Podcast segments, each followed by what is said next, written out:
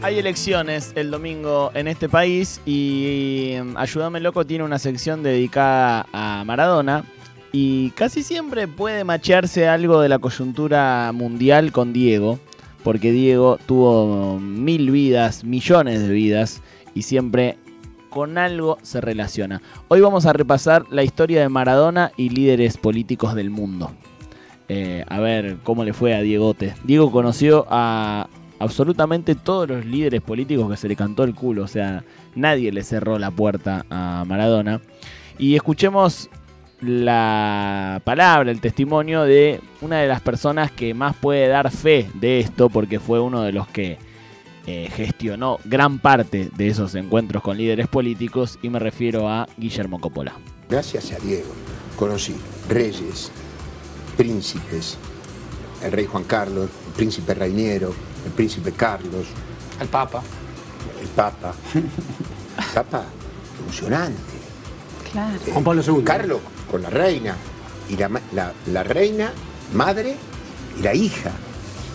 Y yo miraba dónde estaba. Claro. Yo nací en Tacuarí 1593, entre Garay y Brasil. Nioba letrina. Sí, se decía baño, era letrina. La cadena, cadena. Por eso claro. queda la cadena. Con el tachito arriba, la cadena. Entonces yo soy un agradecido. Así que vamos a hacer un repasito por eh, algunos de los líderes que conoció Maradona a lo largo de su vida.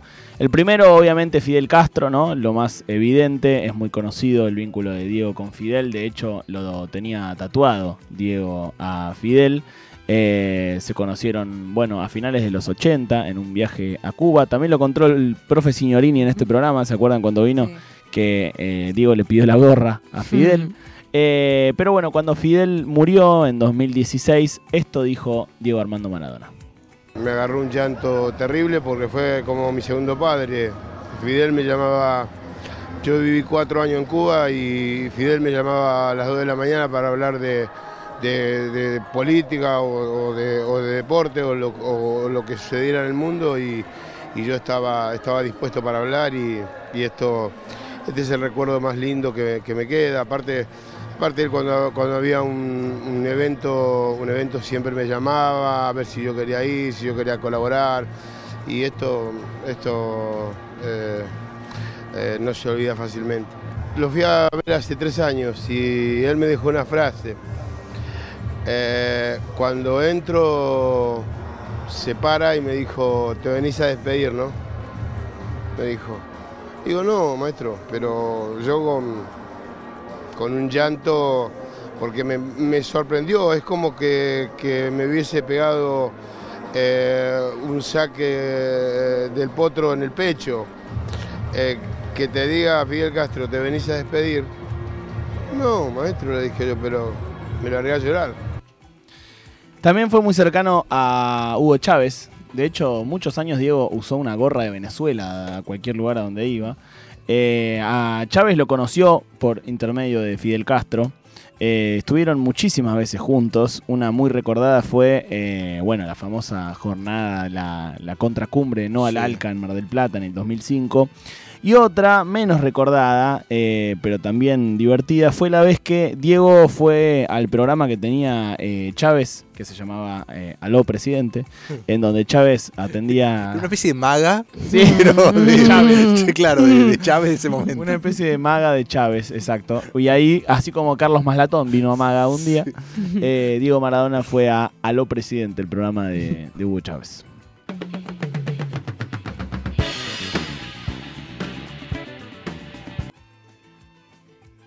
La que te puedo contar es la que, la que estuve a lo presidente.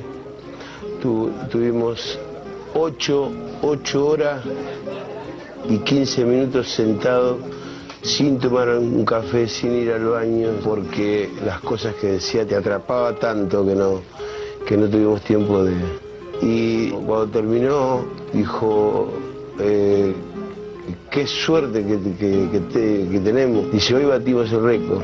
Digo, yo también tengo que ir al baño como maestro, le digo. Pero la verdad que, que con Chávez tengo, tengo, tengo mucho, mucho. Bueno, a Chávez lo conoció por intermedio de Fidel y por intermedio de Chávez conoció a Lula. En 2014, en De Zurda, ese programa que tenía Diego con, con Víctor Hugo, cuenta eh, esta anécdota con, con Lula. Yo estoy con el comandante Chávez hablando eh, y lo llama Lula a Chávez y me dice, ah, le dice, sí, porque acá estoy con Diego, que estamos hablando de cosas, de fútbol, de, béisbol. Y claro, eh, Chávez me, eh, sí, ya te lo paso, ya te lo paso, Lula quería... Eh, eh, yo, estoy, yo estoy con el comandante Chávez hablando eh, y lo llama Lula a Chávez y me dice, ah, le dice, sí, porque acá estoy con Diego, que esto, estamos hablando de cosas, de fútbol, de, de béisbol. Y, y claro, eh, Chávez me, sí, ya te lo paso, ya te lo paso, Lula quería, ya, y, Diego, por favor, vení a Brasil que quiero hablar de fútbol con vos, de política, de todo, por favor. Le digo, sí, Lula, está bien, pero yo, eh, eh, yo ahora estoy en Venezuela. Eh, bueno, eh, tómate un avión y, y venite por acá. venite, vení, pa- pasate por, por, por, por- Brasil. ¿no? Aunque es del nordeste, podría decirse que es gaullo. Es ga- Es gaucho. Es gaucho, ¿eh? es gaucho de verdad. Ese saludo, Diego. Ese, ese, es, es, es Hasta yo, hasta yo le digo en la. eh, no, pero en el por- afecto. porque, porque Lula es así, es, de, es del pueblo, es, es, como, como usted está diciendo, si tiene que poner el corazón, si tiene que poner el alma contra, contra esto- estos chorros, eh, porque de, de otra manera no se le puede llamar, eh, los va a poner eh, y quedémonos tranquilos que, que nos va a defender como, como nos debe defender. En el 2014, recuerden, para poner en contexto, eh, en 2014, plena eh, sensación de la patria grande, ¿no? Eh, Lula, Correa, eh, Evo.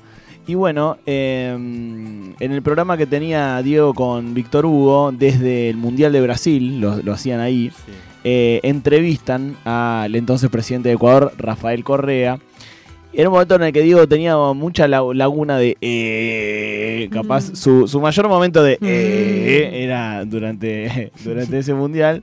Pero bueno, eh, así tuvieron esta charla con, con Rafael Correa.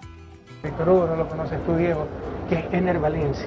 Sí. Ese muchacho tiene un futuro brillante. Sí. Es extraordinario, no lo conoces todavía. No, Se va a mostrar en este mundial. Ah, mira vos. Eh, eh, eh, mire usted, presidente, le perdone. Eh, eh, no, lo que quería Embrague, decir- embrague, Diego. Embrague, Diego, le dice Correa.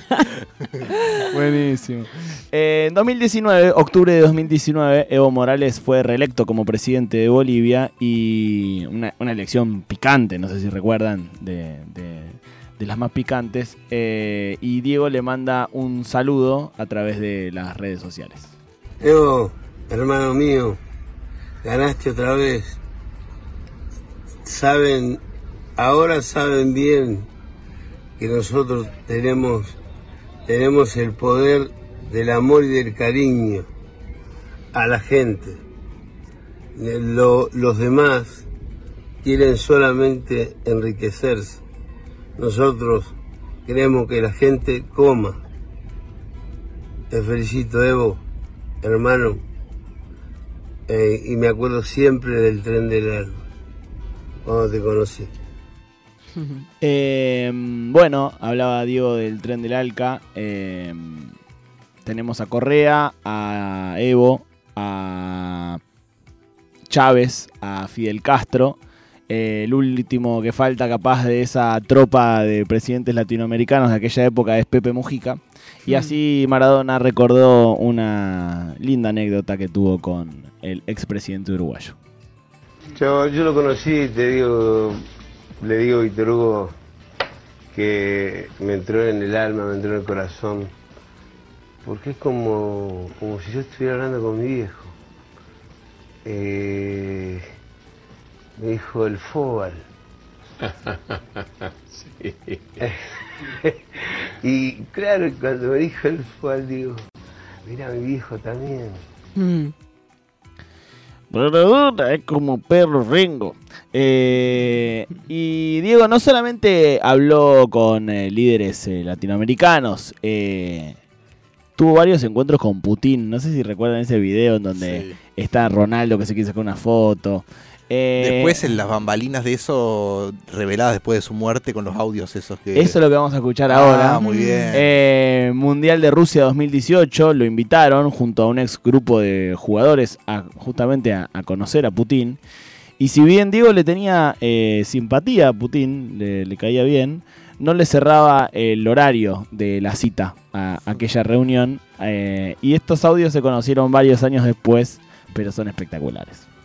Oh, hola. No, no, no. Lo de Putin está todo, muy bien, todo muy lindo. Yo lo quiero conocer, lo quiero, quiero hablar con él. Me hice dos o tres ensayos ya de Hola Putin, ¿qué haces Putin? Eh, sos re Putin, eh, re Putin del orto. Eh, pero me tengo que levantar a nueve y media. Y yo nueve y media no, me levanto. No me levanto. ¿Viste? No me levanto. Eh, me duele el alma porque me van a estar todo y. ¿Y, y- por, por qué me va a preguntar la fiera? ¿Por mí? No va a por. No va a preguntar por, por Puyol. No joda. Pero no, no, es muy. Es muy. Es una cita muy temprana la que hizo él, tendría que haber hecho un cóctel a, la tarde, un cóctel a la tarde después de sus actividades, y así, eh, por supuesto que, iba a ir detrás. Así no, no, así no. no eh, le agradezco. Le agradezco a Putin, eh, pero mañana yo no voy. Y uno diría, bueno, eh, Maradona le dice al casi emperador ruso Vladimir Putin que nueve y media eh, no, no, no va a ir, que no se levanta. Eh, ¿Y qué va a hacer Putin? ¿Le va a decir a Maradona que se haya la concha de su hermana? No, Putin cambió el horario de- del cóctel. Cambió el horario y se juntaron eh, después. Con quien siempre estuvo todo mal fue con los eh, presidentes de Estados Unidos. En 2004, plena invasión estadounidense a Irak, Maradona opinó sobre el presidente George Bush hijo. Es un asesino. Creo que, que no puede decidir como decide por todos nosotros, por todo el mundo. Porque, porque tenga la bomba, la bomba que haga más daño, no quiere, no quiere decir que tenga poder. El poder no es tener, tener eh, tirar una bomba y, y- matar a, a, a, a, a 5.000 personas. Para mí es un asesino sin escrúpulos, sin nada. Si querés, vamos, hablamos y hablamos, hablamos de Bush, porque le echan la culpa a los colombianos de la cocaína. Pero resulta que la hacen los colombianos y se, y se la toman los americanos.